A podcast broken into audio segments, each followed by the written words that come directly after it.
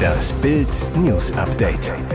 Es ist Sonntag, der 29. Januar und das sind die Bild meldungen Aller glänzt, Modest kommt rein, Supertalent auf der Bank, Höchststrafe für Mukoko.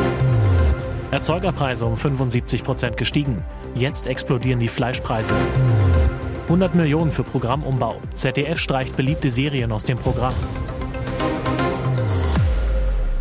Aller glänzt, Modest kommt rein, Supertalent auf der Bank. Höchststrafe für Mokoko. Dortmund gewinnt 2 zu 0 gegen Leverkusen und siegt die Meisterschaft wieder spannend. Sechs Punkte hat die Borussia 2023 bereits auf die Bayern aufgeholt. Nur noch drei Zähler trennen den BVB, nur noch von den Münchnern auf Rang 1. Einer der Matchwinner, Sebastian Aller, der Stürmer, der erstmals nach seiner Hodenkrebserkrankung in der Startelf steht, baut seine perfekte Bilanz aus. Drei Spiele, drei Siege. Doch nicht nur Leverkusen muss eine Pleite einstecken heute Abend, auch für Yusufa Mukoko ist es ein gebrauchter Abend. Das Top-Talent saß 90 Minuten auf der Bank, selbst Anthony Modest erhielt den Vorrang vor ihm, wurde eingewechselt und das nachdem Mukoko gerade erst seinen Vertrag verlängerte und sich in der Stammformation der Borussen behaupten wollte. Vorher hat der FC Schalke 04 mit einem 0 zu 0 gegen Köln seine Pleitenserie gestoppt. Für ein Rettungswunder wird der eine Punkt aber zu wenig sein. Jens von Frankreich Club Lorient ausgeliehen hat die einzige Chance der ersten Hälfte. Sein Kopfball kratzt Schwäbe nach 114 Sekunden noch raus. Auch den ersten FC Köln bringt das Unentschieden aber eher weniger weiter. Der Club ist damit jetzt seit sieben Spielen auswärts sieglos.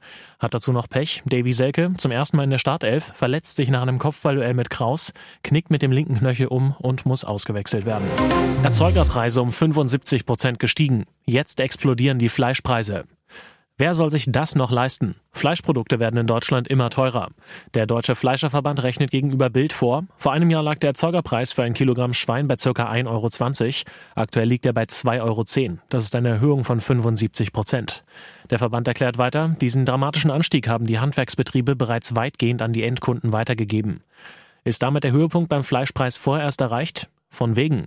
Denn der Erzeugerpreis für Fleisch macht nur einen kleinen Teil des Endpreises an der Theke aus.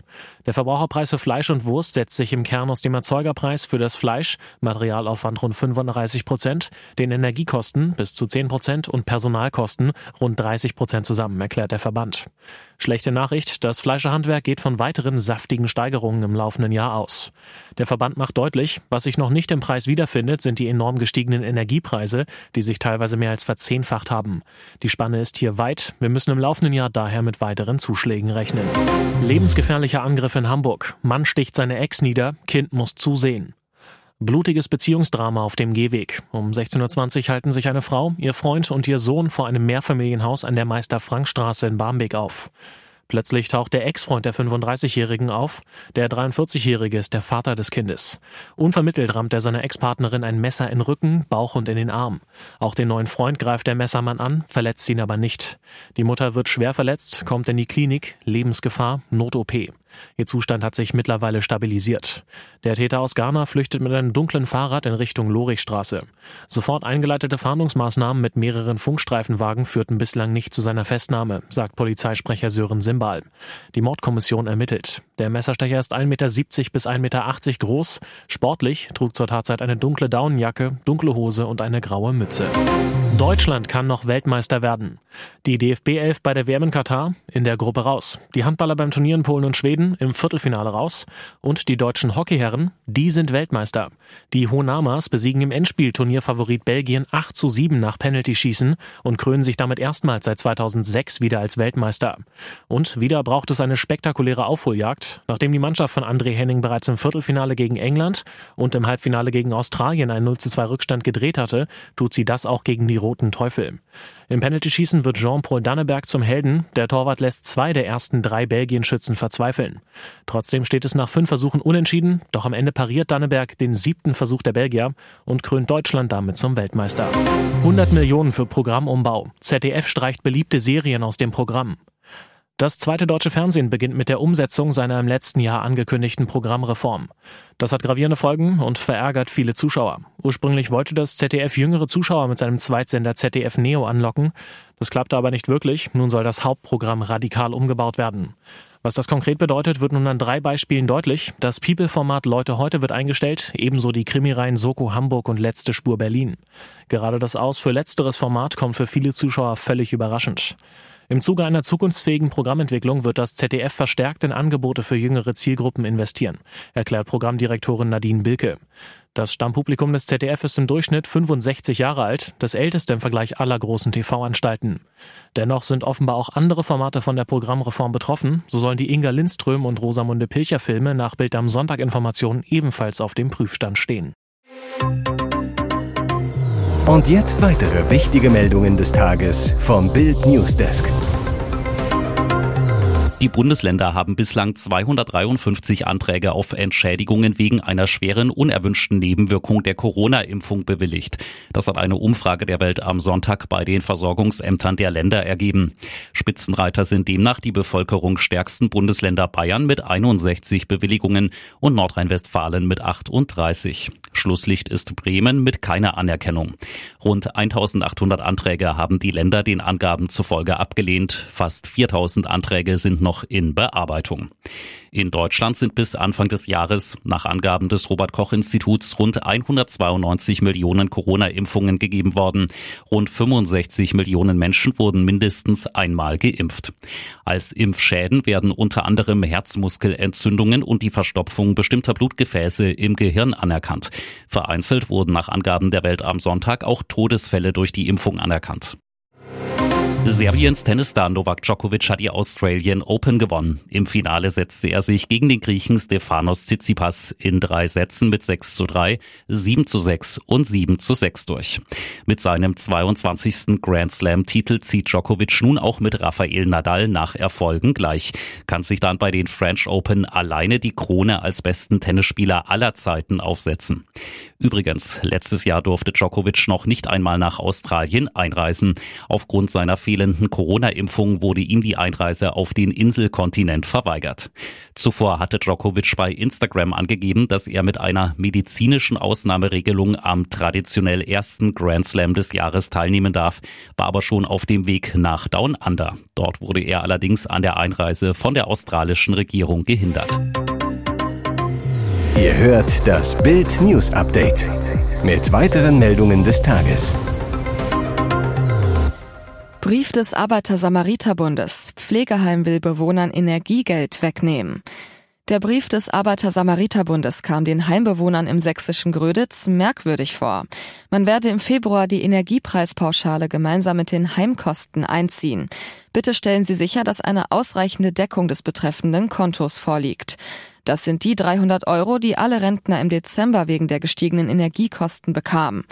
Aber auch die Pflegeheime wurden von der Bundesregierung mit einem Härtefallfonds in Milliardenhöhe bedacht.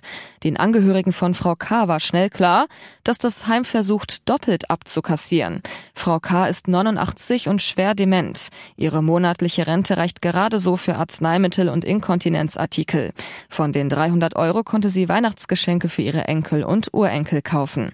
Das dreiste Vorgehen der Betreiber sorgt für Nervosität bei den Wohlfahrtsverbänden. Seit Tagen gehen hektische Mails Mails zwischen Verbänden und Basis hin und her. Der Verdacht, das war kein Einzelfall. Verena Bentele, Präsidentin des Sozialverbandes VDK, sagte zu Bild am Sonntag, es ist ein Armutszeugnis, sich an der verletzlichsten Gruppe, die der Pflegebedürftigen, zu bereichern. Pflegeeinrichtungen droht durch solch schwarze Schafe ein enormer Vertrauensverlust. Elektroschrott. Holitschek will Verbot von Einweg-E-Zigaretten. Bayerns Gesundheitsminister Klaus Holitschek macht sich für ein bundesweites Verbot von Einweg-E-Zigaretten stark. Klar ist, auch E-Produkte sind keinesfalls harmlos, sagte Holitschek der deutschen Presseagentur in München. Bei Einweg-E-Zigaretten kommt zum unvermeidlichen gesundheitlichen Risiko des Konsums auch noch vermeidbare Umweltverschmutzung hinzu. Der Freistaat habe deshalb Anfang Januar eine Bundesratsinitiative beschlossen, um die Einwegprodukte aus dem Verkehr zu ziehen. Nach nur einmaliger Nutzung fallen bei diesen nämlich Elektroschrott, Plastikmüll und Altbatterien an. Einweg-E-Zigaretten sind mit einer nicht wieder auffüllbaren aromatisierten Flüssigkeit gefüllt und haben eine nicht wieder aufladbare Batterie. Nach vollständigem Gebrauch sind sie deshalb offiziell Elektroschrott. Dennoch wird ein erheblicher Anteil über den Restmüll entsorgt, was zu Rohstoffverlust und noch dazu zur Gefahr von Bränden führt. Der Freistaat ist mangels Rechtsgrundlage derzeit nicht befugt, den Verkauf von Einweg-E-Zigaretten zu beschränken, erläuterte Holitschek. Mit der Bundesratsinitiative soll daher die Bundes Bundesregierung aufgefordert werden, sich auf EU-Ebene für ein Verkaufsverbot entsprechender Wegwerfprodukte einzusetzen. Hier ist das Bild News Update. Und das ist heute auch noch hörenswert. Für den US-Luftwaffengeneral Michael Moynihan stehen die Zeichen auf Krieg mit China. In einem Memorandum rechnet der hochrangige Militär damit, dass die Volksrepublik schon 2025 in Taiwan einmarschieren könnte und dass die USA auf Seiten des demokratischen Inselstaats kämpfen werden. Den 107.000 Männern und Frauen unter seinem Kommando hat Moynihan am Freitag befohlen, sich schon jetzt auf den Krieg vorzubereiten. Ich hoffe, ich liege falsch. Mein Gefühl sagt mir, dass wir 2025 kämpfen werden, schreibt Moynihan in der Denkschrift, über die zuerst ABC News berichtet hatte. Die Logik des Vier-Sterne-Generals, Chinas Diktator Xi Jinping, hat sich auf dem Parteitag im Oktober 2022 seine dritte Amtszeit gesichert und einen Kriegsrat eingesetzt. Die Präsidentschaftswahlen in Taiwan im kommenden Jahr dürften ihm einen Vorwand für den Einmarsch geben. Im November 2024 finden auch in den USA Präsidentschaftswahlen statt. Die Regierung in Washington wäre dann über Monate abgelenkt. Das US-Verteidigungsministerium widersprach Moynihan umgehend. Diese Kommentare sind nicht repräsentativ für die Sicht des Ministeriums auf China, teilte das Pentagon mit. Allerdings sind sich viele westliche Beobachter einig, dass ein Krieg mit China fast schon in Stein gemeißelt sei. Die Frage sei nur wann, glaubt etwa der US-Geheimdienst CIA.